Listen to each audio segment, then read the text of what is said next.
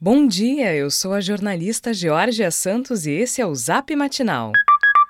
Sexta-feira, 10 de setembro de 2021, o dia será de sol e nuvens em Porto Alegre. Mas não se engane, porque não será uma sexta-feira de calor. Na capital, a temperatura fica entre 13 e 19 graus. O PIB gaúcho sobe 27,7% neste segundo trimestre em comparação com o mesmo período do ano passado. As taxas do estado superam o desempenho registrado no Brasil. No acumulado de 2021, a alta no PIB gaúcho chega a 16,2% em relação ao primeiro semestre de 2020 desempenho também superior ao observado no país. Ao Correio do Povo, a coordenadora da Divisão de Análise Econômica do Departamento de Economia e Estatística disse que os resultados são reflexos da recuperação da forte estiagem que atingiu o estado durante os meses de verão no ano passado. Segundo Vanessa Sulzbach, em 2020, a seca teve consequências significativas sobre a produção agrícola gaúcha. Falta de dados pode comprometer políticas contra a Covid. Reportagem do Sul 21 aponta que entre março de 2020 e junho de 2021, quase um quarto das mais de 4 mil vítimas da Covid-19 em Porto Alegre tinha ocupação ignorada nas declarações de óbitos. Para um especialista em demografia ouvido pelo jornal, a situação pode indicar um determinado perfil para o grupo.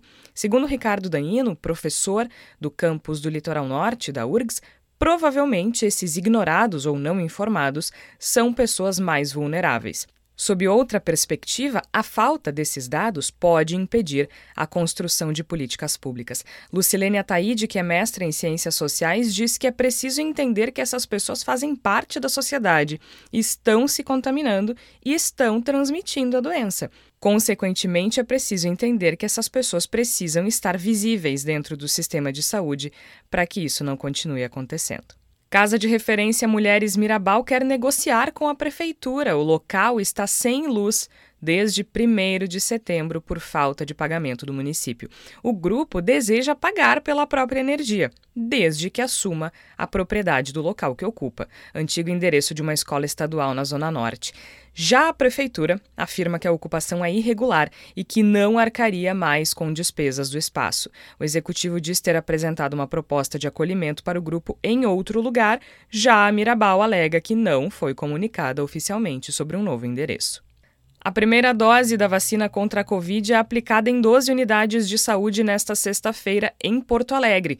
As equipes volantes do rolê da vacina estarão nos bairros Cristal durante o dia e nas unidades de saúde São Carlos, Modelo, Tristeza e Ramos no período noturno. Para mais informações, acesse o link do nosso boletim de texto. Falando em vacina, a Prefeitura de Porto Alegre deve publicar hoje a programação para a aplicação da dose de reforço da vacina contra a Covid em idosos. E o governador Eduardo Leite afirmou que não recepcionará Jair Bolsonaro. O presidente visita a Expo Inter neste sábado. É a primeira viagem desde o 7 de setembro. E hoje é sexta-feira, dia de Roger Lerina no Zap Matinal. Fala, Roger. Olá, minha dica do Zap hoje é conferir o show que a cantora e compositora baiana Xênia França gravou no Museu a Céu Aberto Inhotim, lá em Minas Gerais. A performance inédita faz parte do projeto Inhotim em Cena, e pode ser conferida gratuitamente a partir deste sábado, às 11 da manhã, no site e redes sociais do Inhotim e também no canal do Instituto no YouTube. O show, embalado por jazz, música eletrônica, ritmos cubanos e afro-brasileiros, foi gravado entre as patas de elefante, que é um dos elementos mais impressionantes dos belos jardins do Inhotim.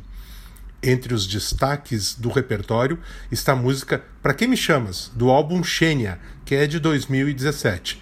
A canção e o disco, aliás, renderam a Xênia a indicação ao Grammy Latino em duas categorias. Quer saber tudo sobre arte e cultura? Então cola lá no meu site, que é rogerlerina.com. Aquele abraço, bom fim de, tchau, tchau. Esse foi o Zap Matinal feito com base em conteúdos dos sites Correio do Povo, Jornal do Comércio, Sul 21 e G1RS. Nós trazemos notícias gratuitas todos os dias no seu celular. Se você conhece alguém que também vai gostar de receber nossos boletins, encaminhe a nossa mensagem para essa pessoa.